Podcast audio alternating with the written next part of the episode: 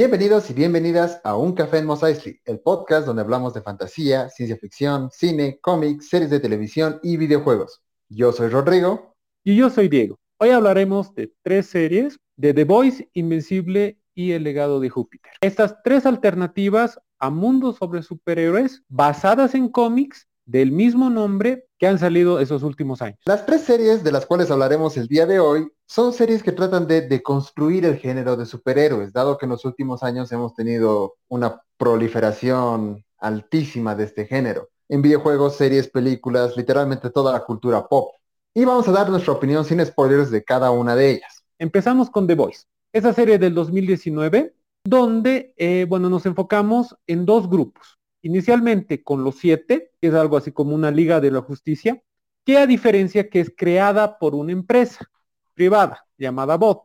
Este grupo de superhéroes es liderado por Homelander, uno para mí de los mejores personajes de la serie.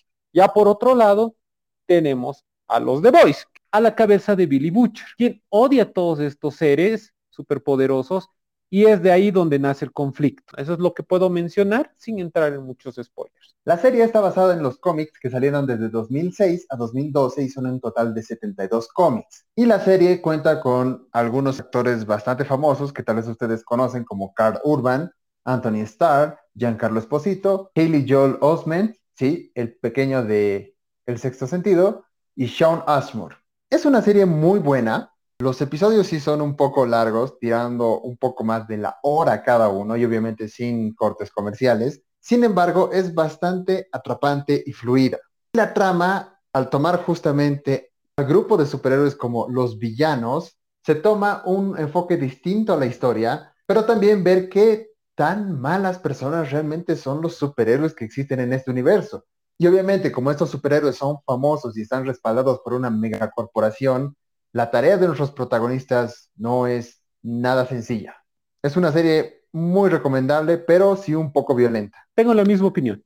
Es altamente recomendable para aquellos que quieren algo diferente en el género de superhéroes. Tiene personajes extremadamente interesantes, donde especialmente de Homelander siempre te genera esa expectativa de cuál será su reacción ante las diferentes situaciones. Tienen tantas situaciones graciosas y bizarras que son bastante entretenidas, con lo cual difícilmente te vas a aburrir. La segunda serie de la cual hablaremos es Invencible, la cual ha tomado por sorpresa a medio mundo, pero a pesar de lo que muchos creen, no está basado en unos cómics recientes. En realidad los cómics salieron de 2003 a 2018 y son 144 en total. Creo que esta serie de las tres que vamos a hablar hoy es la que tiene el mejor cast de actores. Contamos con Steven Yeun, quien lo conocen como Glenn en The Walking Dead, Sandra Oh, el fabuloso J.K. Simmons, JJ Jameson, pero también están Zachary Quinto, quien ubicarán como el villano Sylar de Héroes, Sassy Beats, Domino en Deadpool 2, Mark Hamill, por favor, Luke Skywalker, Lauren Cohan, el comediante Seth Rogen, el ganador del Oscar Mahershala Ali, Jimon Hounsou y Ezra Miller. La serie animada nos pone en contexto de un mundo donde existen los superhéroes. Tenemos un grupo que protege al mundo y otros grupos pequeños formados por héroes más jóvenes. La historia sigue justamente a nuestro protagonista Mark, quien es hijo del Superman de este universo llamado Omniman, sin embargo, todo el primer capítulo parece que la serie va a tratar de cómo Mark se adapta y aprende de sus poderes. Sin embargo, el final del primer capítulo tiene un giro y de ahí empieza la trama muy interesante. Esta serie es la que más fielmente se adapta a los cómics. Entonces, para aquellos que quieran leerlo, van a ver que no presentan cosas diferentes. Justamente el título es bastante irónico para aquellos que han visto la serie. Es muy recomendable para aquellos fans de este género. Yo creo que aquellos que van a disfrutar más esta serie son que han visto o han sido expuestos a mayor material, ya sea por el lado de cómics o otras series animadas. Vemos en este mundo diferentes tipos de amenazas y diferente tipo de superhéroes. Algo muy importante, como dice Rodrigo, es para hacer una serie animada tiene un material bastante gráfico y mucho más adulto, así que no es para niños. Lo único negativo que tomaría es tal vez la duración. Cerrando con nuestra última serie, tenemos el legado de Júpiter, donde aquí seguimos a la Unión y a su líder, Utopia. Vamos a ver sus orígenes y al mismo tiempo, bueno, un salto a la actualidad, donde vemos cómo los tiempos han cambiado desde la creación de este grupo. Este presenta varios conflictos respecto a si seguir o no seguir con la misma dinámica y el código que maneja con su grupo de superhéroes. La serie está basada en los cómics que empezaron a salir en 2013 y que continúan hasta la fecha. Son un total de 10 y tiene como protagonista a Josh Duhamel. Después no hay nadie más conocido y como tú bien dices Diego, la historia, al menos de la serie, porque en el cómic no es así, va rebotando del pasado al presente a lo largo de los ocho capítulos que dura la primera temporada. Como lado positivo en esta primera temporada, nos introducen estos personajes bien interesantes y además este dilema sobre su código. Algo negativo que tomo es en la narrativa y el formato. Siento que la historia en ciertos momentos se va alargando, más lenta para mi gusto, y en ciertos momentos esto juega en contra. Narrar sus orígenes son mucho más rápidos en el cómic.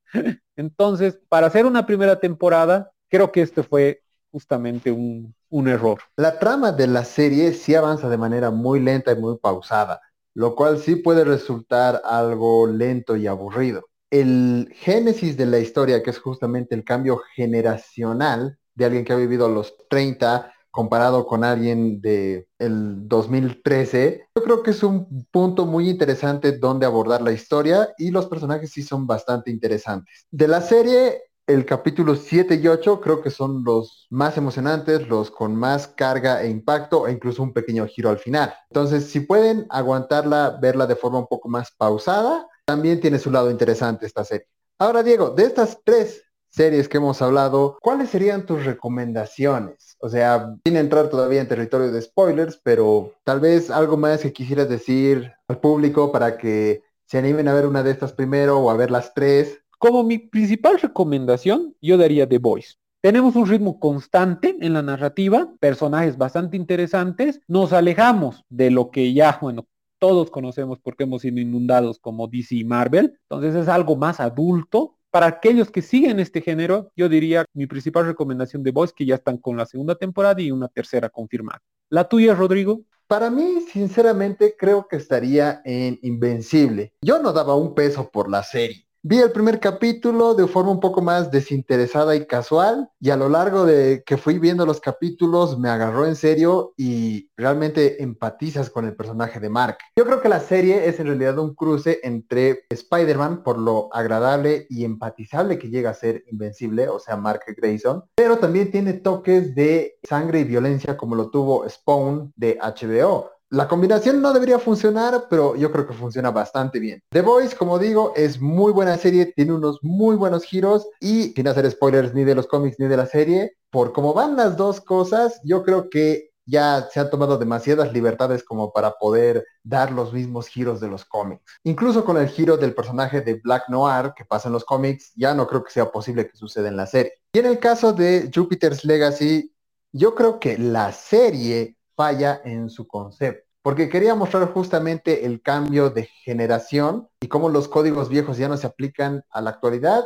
Y en la serie no te explican realmente eso, es decir, no sabes por qué The Utopian tiene ese código. Y lo más interesante de toda la primera temporada es justamente las escenas del pasado cómo llegan a tener sus poderes este grupo de héroes. Genera muchas más dudas las que te responde. Entonces yo creo que por el momento es bastante incompleta. No diría que llega a ser mala, pero sí es como que se queda a medio camino, se tropieza con todo lo que puede. Si hay alguna que tuvieran que elegir no ver en este momento, sería Jupiter's Legacy. Bueno, en resumen, contamos con esas tres historias con enfoques bastante diferentes, hombre mundos con seres extraordinarios, donde nos alejamos del ideal de los héroes con un carácter y una conducta intachable. Tal vez no ahora ver la, la, la, serie de legado de Júpiter. Creo que tiene una buena historia que se puede desarrollar, que bueno, si llega a tener una segunda temporada que hasta ahora no sabemos, espero que trabajen en esta parte. Con esto concluimos el podcast de hoy. No olviden seguirnos ya que subimos un episodio nuevo cada semana. No se olviden seguirnos en nuestra página de Facebook.